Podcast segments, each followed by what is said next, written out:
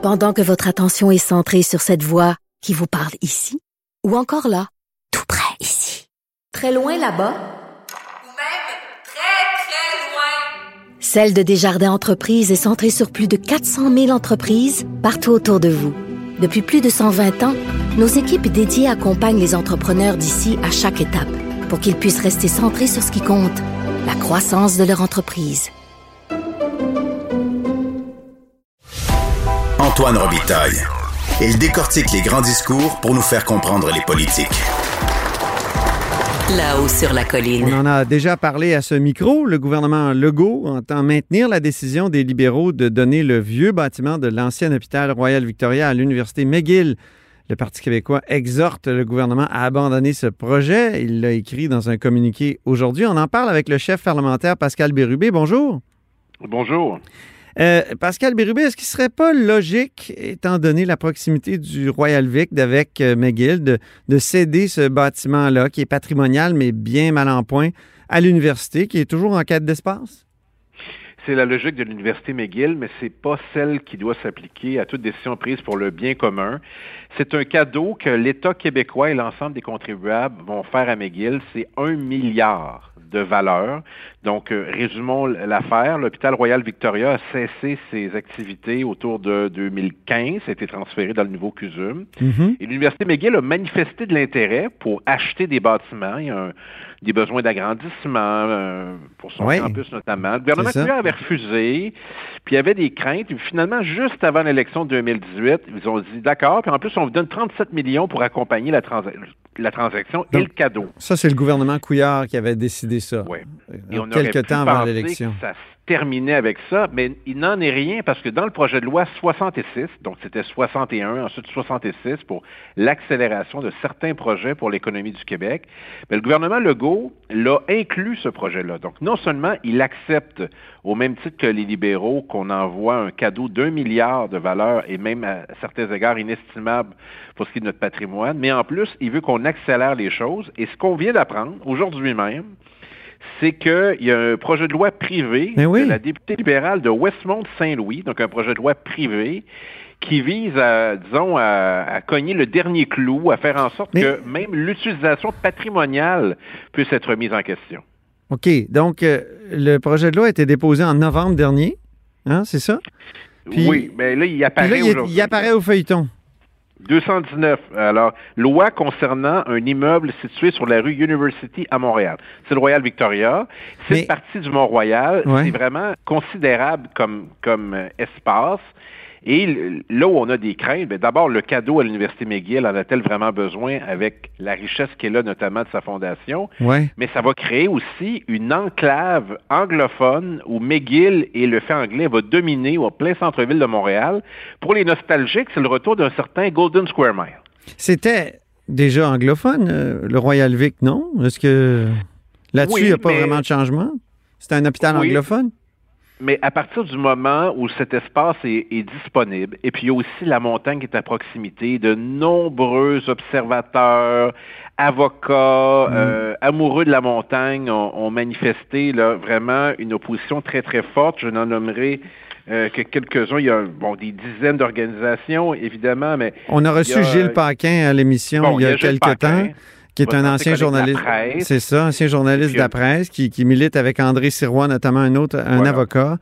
Euh, oui, c'est ça. Donc, euh, euh, et- et- et- mais qu'est-ce que vous suggérez, vous? Qu'est-ce, qu'est-ce qui serait une bonne manière de récupérer cet édifice-là qui tombe en ruine? Là, on a fait des articles ouais. au Journal de Montréal là-dessus. Alors, on aura compris que l'espace a une valeur considérable et Ouais. il est souhaité que la continuité doit se faire à travers une mission sociale, une mission qui, qui rejoint le bien commun. Dans ce que là, ça va s'apparenter davantage à un gain privé pour l'Université McGill, qui en fera ce qu'elle voudra, notamment des condominiums si elle le souhaite. Je veux dire, euh, il y, a, là lieu d'avoir un, vaste débat sur ce que ça représente sur l'équilibre des forces linguistiques à Montréal. Il y a eu des consultations dans le passé, mais sur invitation et uniquement avec des gens qui étaient en faveur. C'est ce qui s'est passé. Alors, dans le dossier de la langue, vous m'avez souvent entendu parler du Collège Dawson et du dossier du Royal Victoria. Ben, ça va dans le même sens. C'est que l'État Quand vient le temps de financer de façon importante et supplémentaire des institutions, ben, il s'adonne qu'il choisit la plus grande université anglophone et le plus grand collège anglophone en leur donnant des avantages considérables qu'aucune autre institution pourrait aspirer à obtenir euh, au Québec. Un projet de loi privé de l'opposition, est-ce que c'est facile à bloquer, ça, pour euh, un autre membre de l'opposition? Euh, d'une part, les oppositions se plaignent tout le temps qu'on n'appelle pas leur projet de loi. Ça, c'est un beau code d'ouverture de la part du gouvernement, on pourrait dire. Ben, euh, oui, mais parce qu'il est d'accord. Parce que la CAQ est d'accord avec ce projet de loi, il faut le savoir. Donc, le Parti québécois, lui, est foncièrement contre et on va le manifester à chacune de nos interventions. Et croyez-moi, j'en ai long à dire sur le dossier.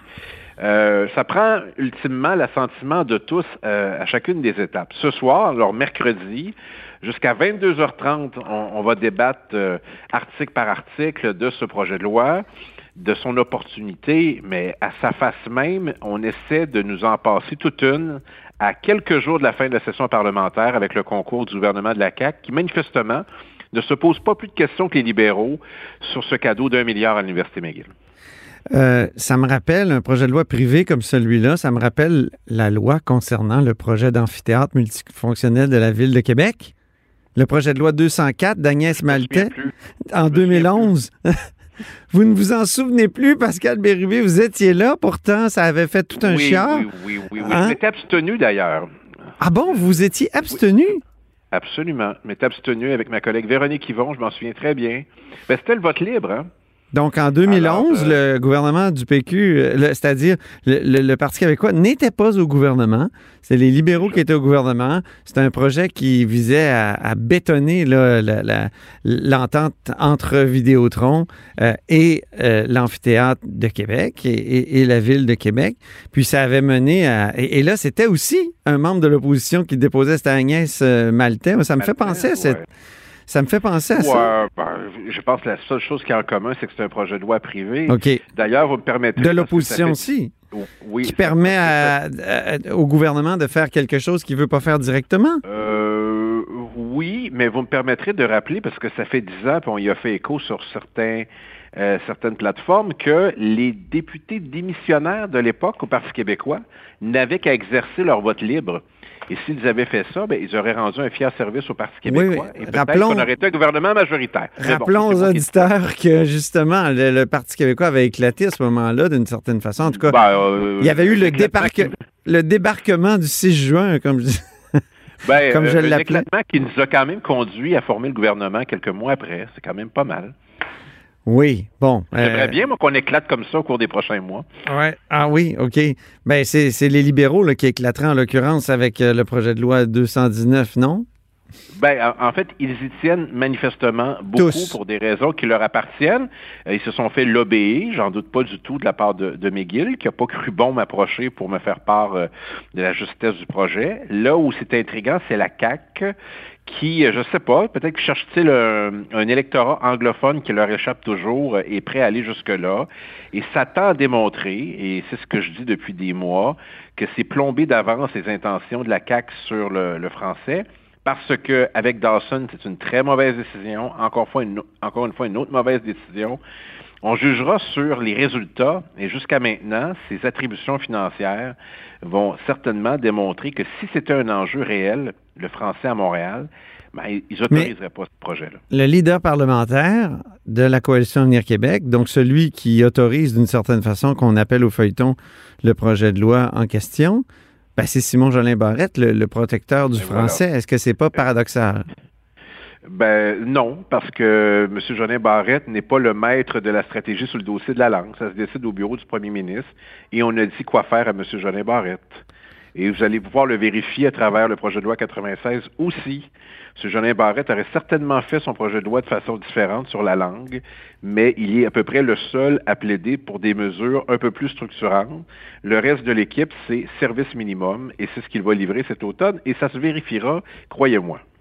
Vous allez suggérer des modifications à ce projet de loi, euh, le projet de loi 96? Ah ben oui, c'est déjà contenu dans le plan qu'on a présenté il y a quelques mhm. semaines. Notamment sur le cégep en français. D'ailleurs, on a appris qu'il y en avait beaucoup, les extrémistes au Québec, Ben oui. qui, croyaient, qui croyaient que le cégep en français est une, une bonne idée. Donc, euh, imaginez quand Simon Jolin Barrette sera chargé de dire au grand Guy Rocher, en commission parlementaire, que c'est un extrémiste de penser une telle chose. Euh, je ne sais pas s'il va s'oser. Il va oser faire une telle chose. Et là, on négocie présentement les groupes. Je veux vous apprendre quelque chose que je n'ai pas dit à personne, si vous me permettez. Oui. On négocie les groupes qui vont pouvoir participer au projet de loi 96 et j'ai appris ce matin que euh, Frédéric Lacroix, qui est un spécialiste Oui. de ces questions, qui a remporté le prix du livre politique de l'Assemblée nationale, le démographe Marc Termotte, le mathématicien Charles Castonguay et d'autres organismes spécialisés en langue ont tous été refusés par la CAQ qui ne veut pas les voir en commission parlementaire. Oh, ah, ça, c'est surprenant quand même. Ah, il y en a toute une liste. Partenaire pour un Québec français, la Société Saint-Jean-Baptiste de Montréal. J'ai même voulu inviter Dawson pour que c'est... Non, la CAQ ne veut pas. Les, les villes de banlieue, à celles qui ont moins de 50% d'anglophones, euh, la CAQ refuse aussi. Donc, euh, c'est mal barré. On continue de négocier. En terminant, je reviens sur le projet de loi 219 là, sur euh, le Royal Vic euh, qui, qui va être euh, cédé à, à McGill. Je me souviens que pour le projet de loi 204 sur le centre Vidéotron, c'était Amir Kadir qui avait pu opposer son veto à toutes sortes de, de- de situations. Est-ce que ça va être le cas aussi? Avec, euh, Ben- est-ce que c'est possible que ce soit le, le même type de, de- de blocage de, de votre part? On verra, mais on va s'opposer à chacune des étapes. Et puis, euh, ça tombe bien, je suis particulièrement inspiré aujourd'hui. Alors, j'ai beaucoup de choses à dire. Mais est-ce que ça prend, ce que je veux dire, c'est que mécaniquement, est-ce que ça prend, est-ce que vous avez comme un veto? À terme, oui. C'est-à-dire même un député indépendant pour avoir un, ça. un veto. Alors, vendredi, ça va culminer en ce sens-là parce qu'on arrive en fin de session, puis là, il y a des délais. Là. Puis pour, pour faire face aux délais puis aux étapes, ça prend l'appui de tout le monde. C'est exactement ce qui s'est passé dans le projet de loi sur la presse, le projet de loi 400 au printemps 2018. Oui. Ça me rappelle beaucoup de souvenirs. Et bon, on avait fini par euh, voter en faveur, puis on transformé le journal. Mais dans ce cas-ci, on peut penser que si ce projet de loi ne passe pas maintenant, imaginez, il reviendra à l'automne en même temps que la loi 96 en parallèle. Oh, ça serait intéressant. Ça serait intéressant de voir euh, les, euh, les, les comparaisons entre les deux. Merci beaucoup, Pascal Bérubé, Ça fait plaisir, Antoine Robitaille. Au chef parlementaire euh, du Parti québécois.